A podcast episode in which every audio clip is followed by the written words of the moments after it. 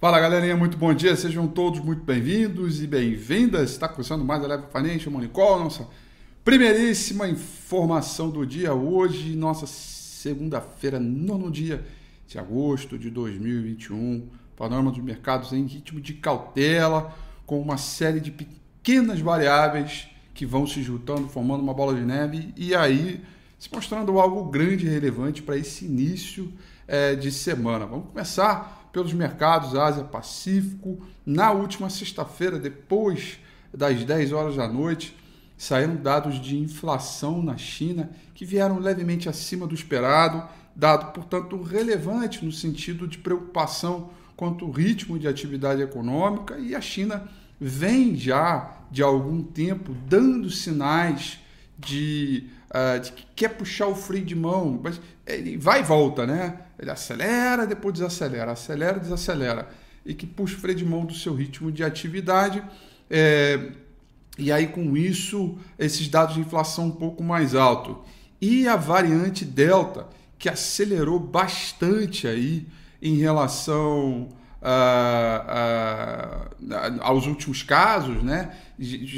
Já, já tem sinais aí é, científicos, né? É, de que a variante Delta é de fato é, a transmissibilidade dela é muito maior e pode ser também ser mais letal, embora a gente já tenha aí um ambiente de maior vacinação é, em muitos locais, né? Bom, eu não sou especialista nisso, mas o fato é que quando a gente volta, quando o mercado como um todo, né, o contexto geral volta a ficar preocupado com a ideia de que poderemos ter mais restrições aí isso pode impedir o ritmo de atividade é, econômica e por isso a preocupação fica um pouco maior. Né? E, ah, e teve lá os dados de, de balança comercial também é, do, da China que vieram também um pouco abaixo aí do esperado. Não foi tanta coisa, mas o suficiente para deixar o investidor um pouco mais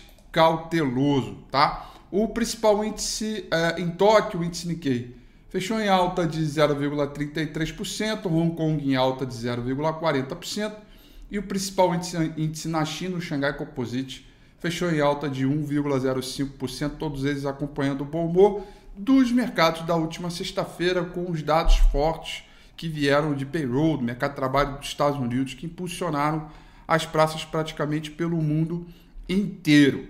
Porém, o fato da gente ter tido um mercado de trabalho muito forte, volta também, além da questão da variante Delta, volta também às preocupações relacionadas é, a, ao tapering nos Estados Unidos, né? uma semana que muito provavelmente o, o, investidor espera ou empurra a responsabilidade para o Jerome Powell em Jackson Hole anunciar alguma coisa referente a isso né, de quando é que ele vai começar a subir taxa de juros nos Estados Unidos, quando é que as coisas vão começar a vão normalizar esse ambiente, né? Vai continuar o programa de, de compra de títulos ou não, né? É, então todo esse movimento ah, ah, pode trazer aí, pode não, já está é, trazendo cautela para o investidor que compra dólar, né? E que diante desse cenário É, diante desse cenário, o investidor vai comprando dólar. E aí as moedas locais vão se desvalorizando, né? E aí tem algumas questões que são importantes, né? Você abre aí uma boca de jacaré do comportamento dos Estados Unidos frente a outras praças no mundo, sobretudo no mercado emergente, altamente dependente das exportações de commodities primárias. E o outro caso é um, pouco de aversão ao risco em função também é, da variante Delta. Né? Então, é, preocupações sobre uma retração dos estímulos e o ressurgimento da variante do vírus Delta, é, que vai se espalhando mais rapidamente. E aí, com isso, as commodities vão desvalorizando. Né? Aquela relação inversa. Dólar sobe, commodities é, vão caindo. O principal contrato futuro de minério de ferro negociado lá em Dalian, com vencimento para uh, janeiro do ano que vem, cotação em dólar, fechou em queda de 4,68%. E o petróleo vai caindo na pedrada, tá? Petróleo Brent vai caindo 4,02%, petróleo WTI vai caindo 4,11%. 0,29%. O principal contrato futuro do S&P 500, uma, que serve aí como uma boa referência para a abertura hoje, cai 0,12%. É, por cento. E o dólar index, nesse momento, vai caindo 0,05%. É, por cento, tá? Então, uh, uh, os dados de payroll que vieram fortes na última sexta-feira aumentam a perspectiva de juro mais alto lá na frente, né? É, o que, e isso torna os metais, principalmente os metais preciosos, né? É, menos atraentes em relação a outros ativos. A prata ontem chegou a cair 7% logo depois da abertura. O ouro também caiu 4 e, poucos, 4 e pouco por cento, tá? Então, tá aí uma semana que a gente vai dividir toda a atenção no mercado internacional em função dessa questão, principalmente ligada ao dólar. Eu não sei se vocês assistiram domingo com a FID ontem, mas eu recomendo super que você assista, porque eu faço uma referência muito grande à questão do dólar e digo, né, para mim, esta semana o dólar vai ser o nome da emoção.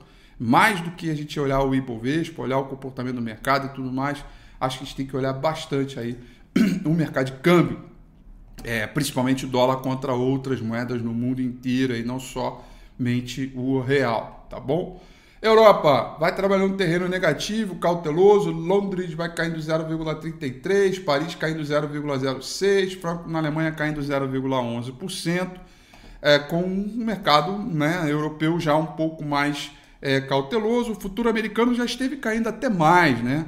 Mas nesse momento caindo 0,12%, até tem um sinal ali de algum alívio, mas é, conforme eu disse a vocês, eu acho que para o mercado brasileiro quando a gente fala de commodities, principalmente commodity primária caindo, né? Petróleo caindo 4, minério caindo 4, tudo já não é legal, né? Porque isso influencia muito, a gente vai ficar muito na dependência de um noticiário muito positivo é, corporativo das empresas ligadas à situação local aqui do Brasil, atividade doméstica. É, se, se, é, se esses dados não forem suficientes para trazer uma boa sustentação é, para o nosso índice Bovespa, Petrivale é o suficiente para jogar a, bolsa para baixo, né? Em, em, função do mercado de commodities, tá? Então é mais ou menos um olho no peixe, outro no gato, sabe? É, em, função do comportamento do dólar.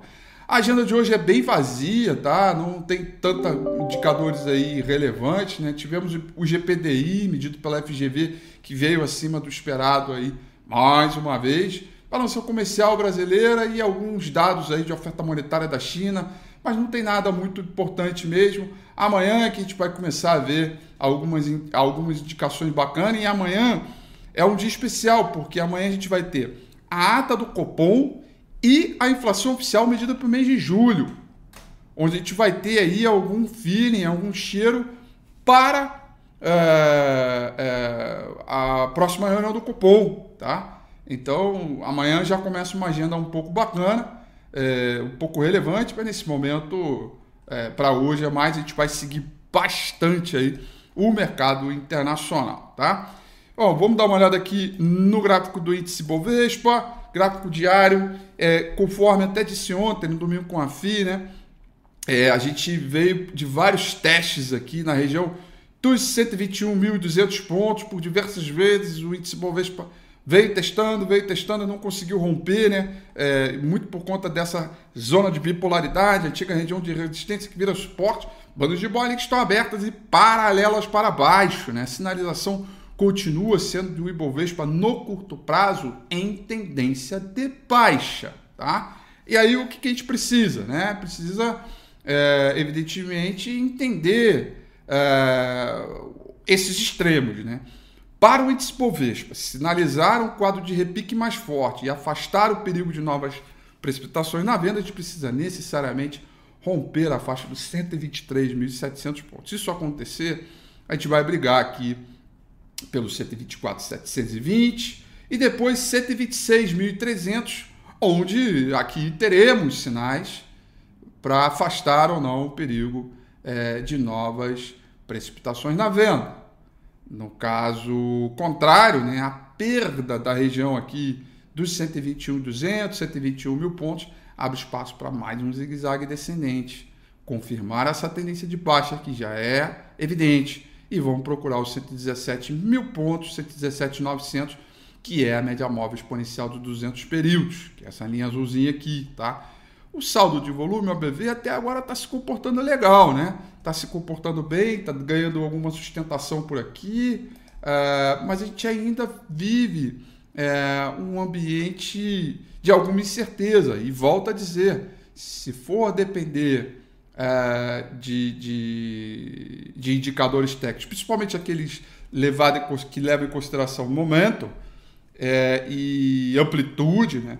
Eles estão apontando para baixo ainda. É preciso ter um cenário bem de cautela nesse movimento aí de curto prazo, tá? O macro, é, o movimento de longo prazo a gente pode é, discutir de maneira mais ampla, né? E não ter tanta preocupação assim, mas no curto prazo o clima é todo ele ainda é um pouco mais nebuloso. A gente vai acompanhar muito o congresso dessa semana né? Muita discussão, ruído político que está danado, questão do voto impresso, será que ele vai ser pautado ou não, né? E, e que é outra questão que para ver como está o Congresso, né, em relação a uma pauta que é do executivo, né? Porque a gente tem as reformas aí também, né?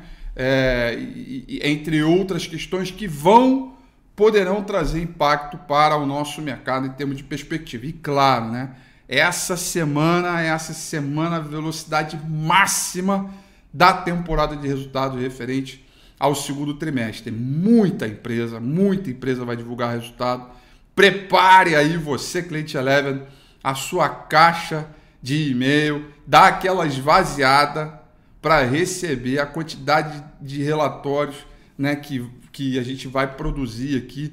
Nós da Eleven nos orgulhamos de dizer que nós somos a maior, que nós temos a maior, o maior universo de cobertura de análise de maneira completa é, de todo o mercado, né? É, e aí, meu amigo, essa semana que tem bastante resultado, vocês vão certamente é, receber todas essas análises, recomendações, tudo mais que seja importante, inerente ao movimento que a gente está vivendo agora de segundo T, referente a 21, tá bom? São essas, portanto, as informações para o nosso Morning Call de hoje. Eu desejo a vocês uma excelente semana, uma ótima segunda-feira, tudo de bom. Amanhã, às 8h35 ponto, eu estou de volta, como sempre. Um grande abraço. Tchau.